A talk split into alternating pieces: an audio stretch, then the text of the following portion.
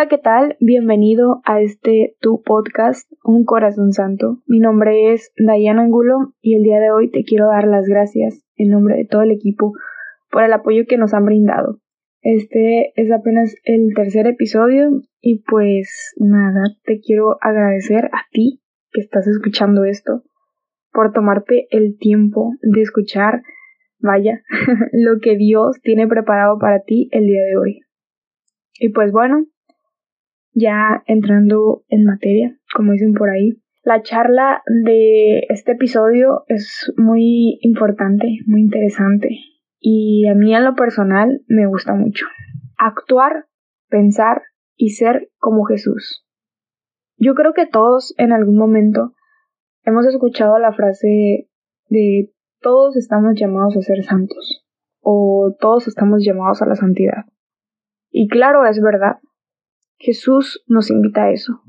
En las Sagradas Escrituras nos enseña que la meta de la vida cristiana es llegar a ser semejantes como Él, tanto por nuestro propio crecimiento como persona, como por el bien de los demás, o sea, del prójimo, buscando el bien de los que te rodean. La visión de Dios en cuanto a nuestra vida va más allá de nosotros mismos, porque es una visión de comunidad, de fraternidad, de vivir juntos. La necesidad de asemejarnos a Jesús se halla íntimamente con nuestra manera de pensar, con nuestra forma de actuar, con el tipo de persona en la que nos estamos convirtiendo. Para comenzar este camino, necesitas captar la visión y saber hacia dónde se dirigen tus pasos.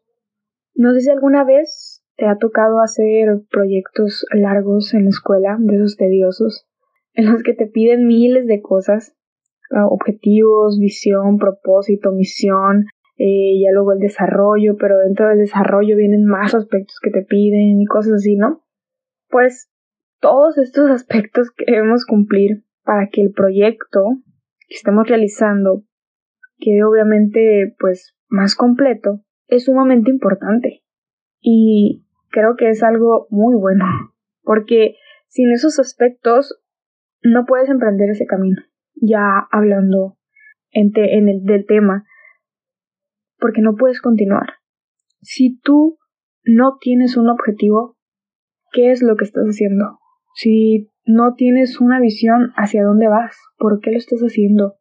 Por eso es sumamente importante plantearnos esto cuando vayamos a empezar cualquier cosa no solamente un proyecto académico en la escuela, sino también tus proyectos personales. ¿Por qué lo voy a hacer? ¿Qué espero de eso? Lo que sea. Plantéate preguntas que tú sepas que te van a ayudar a plantear todos los aspectos. Por ejemplo, los que comienzan a ir al, gym, al gimnasio, eh, me imagino que tienen un objetivo me imagino por qué es, es que quieren ellos, eh, pues al principio de iniciar el gym uno se pone sus metas, sus objetivos y se hace toda una vida fit, ¿no? Todo tiene un porqué y un para qué. Y ahora yo te tengo una pregunta a ti. Tú me estás escuchando en este momento. Entonces, quiero que dejes de hacer, bueno, no, no que dejes de hacer lo que estés haciendo, no, no, mi intención no es interrumpirte, pero sí quiero que hagas una pausa y lo reflexiones de verdad. ¿Alguna vez te has preguntado cuál es la visión de tu crecimiento espiritual? Llegar a ser como Jesús requiere pensar como Jesús. Y créeme, lograr esto es mucho más difícil de lo que pudiera parecer. Anteriormente te hacía una pregunta. ¿Cuál es la visión de tu crecimiento espiritual? Si tú no tienes esa visión, si no intentas conocer a Jesús, no podrás ni imaginar cómo pensar como Él, mucho menos llegar a ser como Él. Aclaro, Dios es perfecto. No habrá nadie que se pueda comparar a Él. Jesús nos invita a ser perfectos hijos de Dios. Las bienaventuranzas son el retrato real de Jesús y una invitación a ser como Él. Es por esto que, junto con las enseñanzas que le siguen en Mateo 5 terminan con el siguiente desafío. Sé perfecto como tu Padre Celestial es perfecto. Ese es nuestro estándar. Quienes somos es algo que mantenemos en la esperanza. ¿Podemos ser hijos perfectos de Dios? Claro que sí. La tentación acerca de esto es doble. Puede obviamente atacarnos por donde sea, pero podemos inclinarnos por el lado de pensar que nunca alcanzaremos la perfección del cielo, así que no vale la pena hacer el esfuerzo. Y ese es un pensamiento erróneo. Jesús responde a esta tentación claramente cuando dice, todo lo que el Padre me da vendrá a mí, y yo no rechazaré a nadie que se acerque a mí. De otra manera, sentimos la tentación de pensar que ya somos suficientes, eh, somos buenos, perfectos, ¿no? que voy a misa todos los días, yo ya tengo ganado el cielo, como quien dice por ahí, podemos regresar a las bienaventuranzas y a la llamada de Jesús para ser perfectos. Esto nos hará más humildes y responderá a cualquier tentación a la complacencia. El Padre es perfecto. El Hijo es la imagen perfecta del Padre.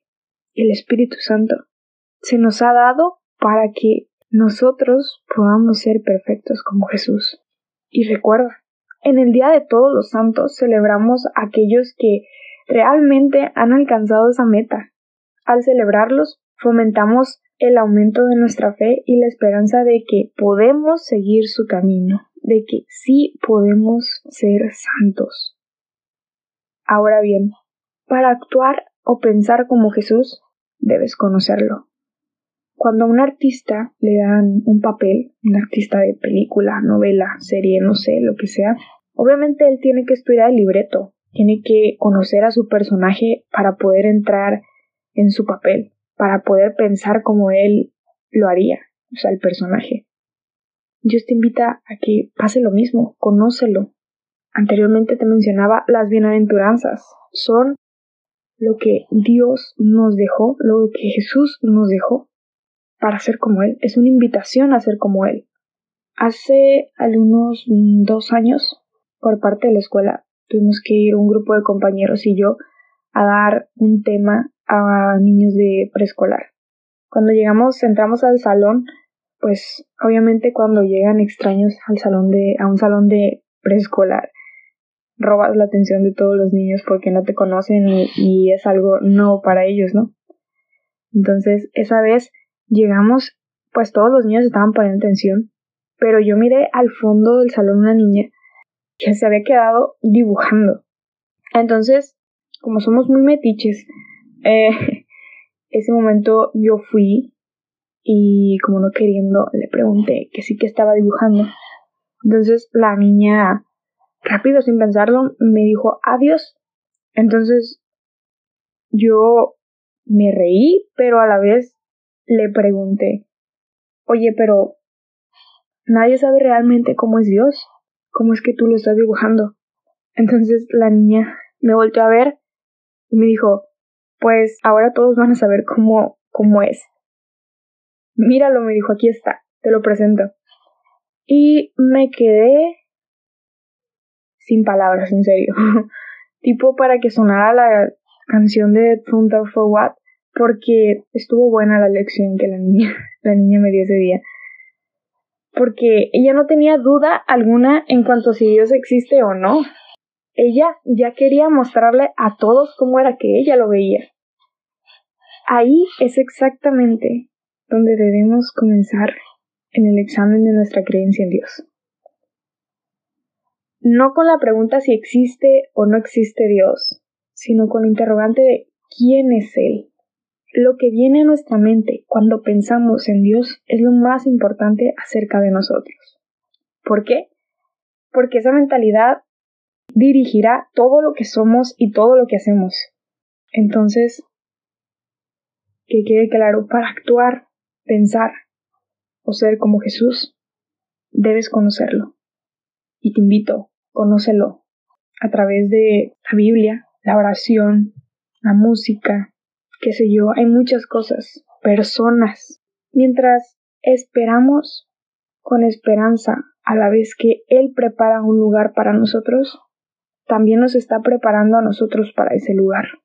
Nos está podando, está trabajando en nosotros, en nuestro interior. Y realmente estoy agradecida de que lo esté haciendo. Y siempre se lo estoy pidiendo también. Jesús nunca te deja solo. Dios quiere podarte a ti si tan solo tú se lo permites.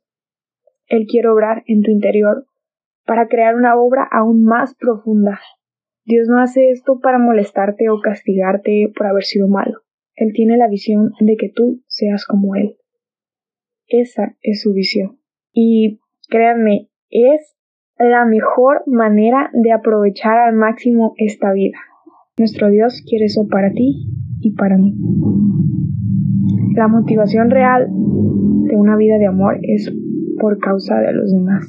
Pídele amor, gozo, paz, paciencia, amabilidad, fidelidad, bondad, mansedumbre, dominio propio, esperanza y humildad. Y verás cómo poco a poco serás un rostro de Jesús para los demás.